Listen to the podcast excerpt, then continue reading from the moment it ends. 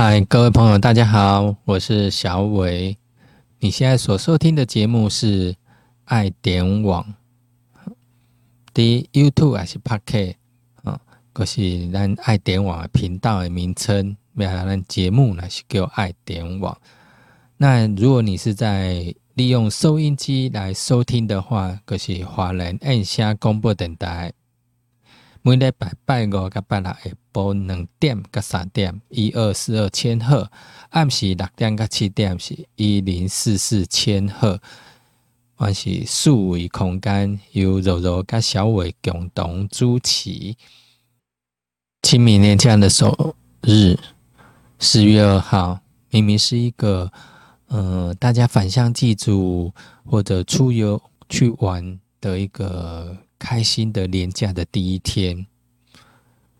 大家都没想到，年假的第一天开始就发生了零四零二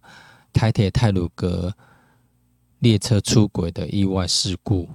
造成了五十人死亡、两百多人轻重伤的重大严重事故。那在这次的事故中，也影响了。所有台湾每一个人，那每一个人，大家应该都受到了影响。尤其是铁路，原本是大家认为是最安全的一个大众运输工具，却没想到因为一个工程车的滑落，造成了这次的重大灾情。这是谁都想不到的。尤其是搭乘在列车上的人，更是万万想不到，竟然会发生这样的一个，会有这样的一个状况。以前呢，我们常常在铁路平交道的旁边，我们都会看到一个牌子，就是说，呃，当你的车子啦，或者说。不小心卡在那个平交道上的时候，你可能要紧急按铃，然后通知附近的列车紧急要放慢速度或者刹停。但是呢，这次的在台铁这个北回线清水隧道附近，因为工程车的滑落，哦，造成了出轨意外。那我们都在想，诶，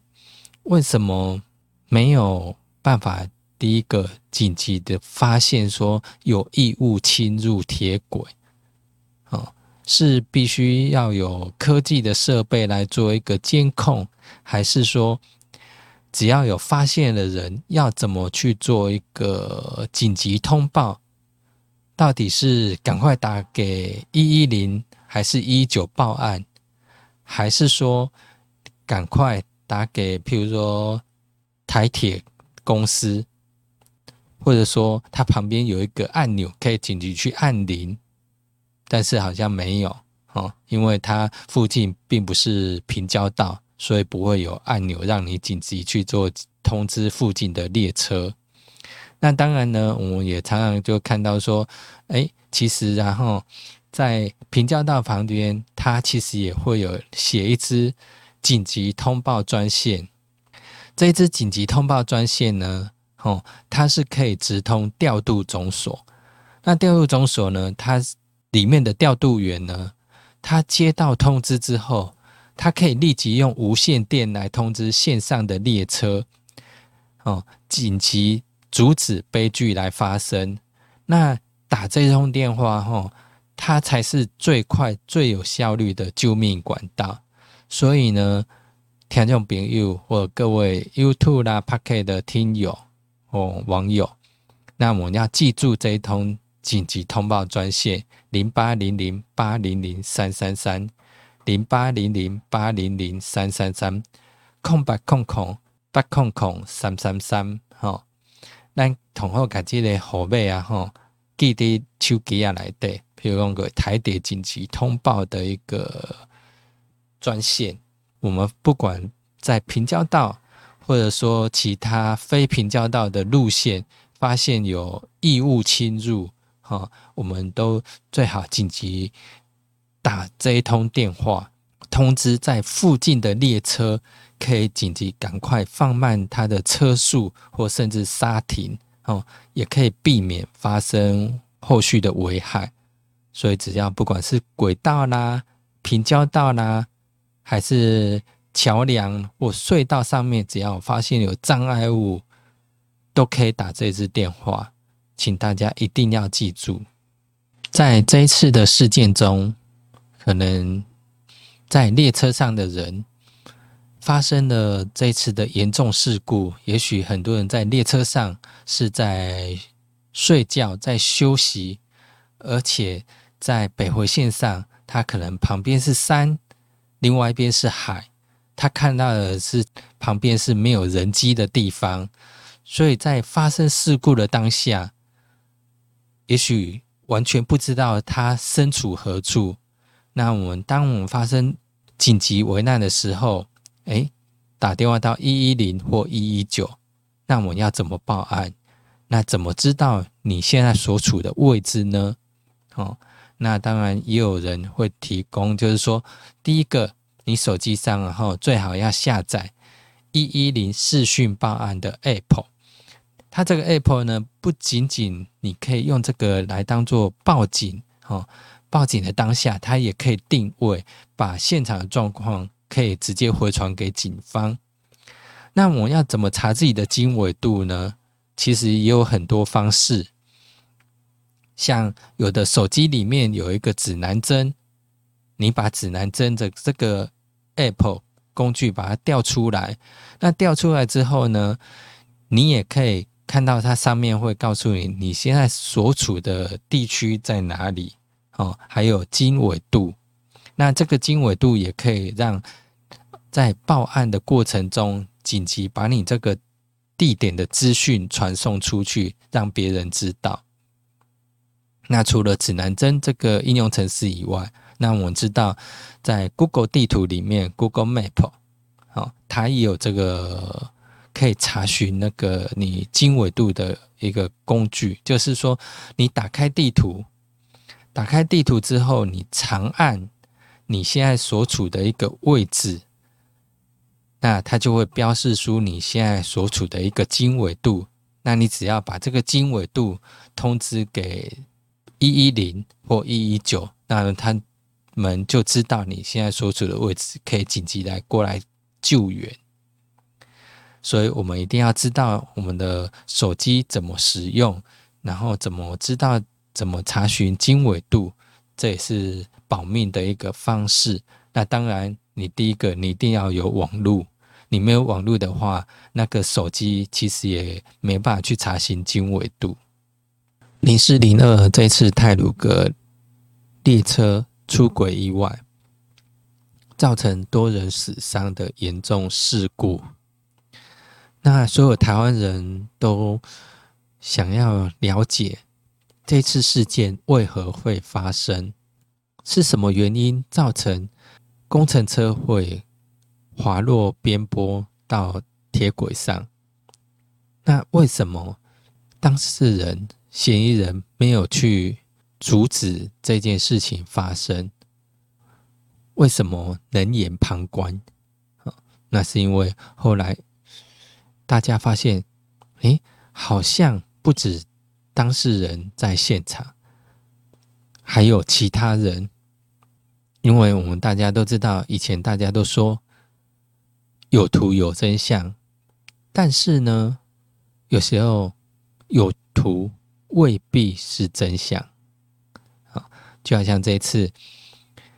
网络上开始有人就说，他们拍到了除了。嫌疑人之外，还有其他人也站在那个小斜坡上往下观望。那他们也说：“哎，可能这一群工人呢，都只是站在边坡上去看，而并没有下来协助旅客脱困，好像漠不关心，好像把它当做身外事，只是在旁边。”做他们的，看他们的，好像看好戏一样。哦，那当然，所有的人看到了这件新闻的报道，哦，可能大家在底下就会很生气，哎，都发生了这么重大的事了，那为什么这些人只是站在边坡上，好像跟自己事不关己一样的在看，好，而不是像很多热心的单位，就直接到现场去，或进到车厢里面去拯救里面的伤亡者，赶快护送，或者说。帮助罹难者可以运出车厢，而这些站在边坡上的人却只是在观望。有些报纸甚至会标说：“哎，这个人可能是谁？他也在现场，哈，混入乘客中逃离现场。”那很多人看了都很生气，也真的会很生气，啊！但是呢？有的时候，真的就像刚刚讲的，常我们常说有图有真相，但是有图不一定有真相。就算是影片，我们也很难去判断说它真的就是真相，因为有些影片可能是没有声音的啊，你没办法听出他的对话啊，这些也都是很难去一开始从你观看哦。就可以知道说它的原因的，所以一定是要好好的去解析、去了解，才知道说哦，这个图到底什么才是真相，一定要去好好去细查。我们说，原本被误认为是工人的图片的这些人，后来一一证实，都是当时同一班的乘客。只是他们先下去，然后先往上疏散到边坡上，直到边坡上的时候，再回望这个场景，这个事故场景，可能他们也是愣在当下，想要知道为什么会发生这样的事，但是只是不巧被其他人拍下来。那在事故的过程中，我想大家一定是灰头土脸。可能也不会真的就会像工人一样哦，可能那个外外观也不会说保持的很干净哦，所以才会被这样的误认。那当然，从这件事情中，我们也可以知道，我们看到一件事情，看到一个图片，真的要保持客观的角度，不要一开始就妄下断言。认为说哦，这一定是这样，那也是，那一定是那样这样子，所以我们要谨慎。然后自己这种事情呢，其实就是交给警察、检调机构去做一个判断哦，因为他们可能市政会更多，而不会只有我们只是光看图说故事而已。在这一次泰鲁格出轨事件的。当中，我们在花莲市立殡仪馆，我们看到了很多善心人士、爱心团体哦，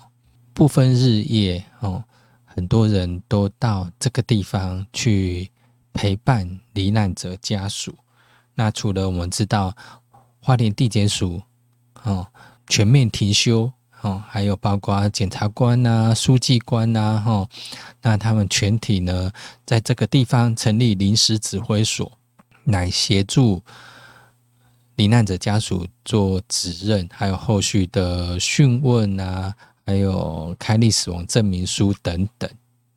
那当然还有，嗯，犯罪被害人保护协会。他是在第一线，他是专就是陪同家属来做认尸哦，然后之后再引导，然后去检察官那边来相验开立死亡证明书。那我们也有看到，哎，只要你死亡证明书开立之后呢，后续就有那个所谓的七六行者，好。就是中华民国葬仪商业同业工会的人员在旁边，那询问你是不是需要遗体美容，然后包括把后续的大体哦怎么让它修复，然后化妆，那还有一些家福基金会哦，那他也会在后面再做一个服务陪伴一个罹难者家属。那我们也看到，呃，花莲生命线哦，在这个地方在现场陪同安抚家属，还有花莲县临床心理师工会也在旁边哦，还有包括基督教的救助协会哦，还有慈济的师傅。还有师兄姐们也都在这个地方。那当然还有花莲县政府，还有卫福部在这边成立一九二五的爱心安心关怀站。那我们都可以看到，因为有这些人的持续的一个服务，哦，然后可以让这个在殡仪馆这个地方，哦，家属都得到了一个慰抚，然后还有顺利的找到自己的亲人。然后有一个圆满，感谢大家的收听还有收看哦，爱点网在 YouTube 还有 Pocket 的节目。那感谢华来按下高人台哦，不过诶听友哦，爱来听咱的数位空间的节目。呀，这节目是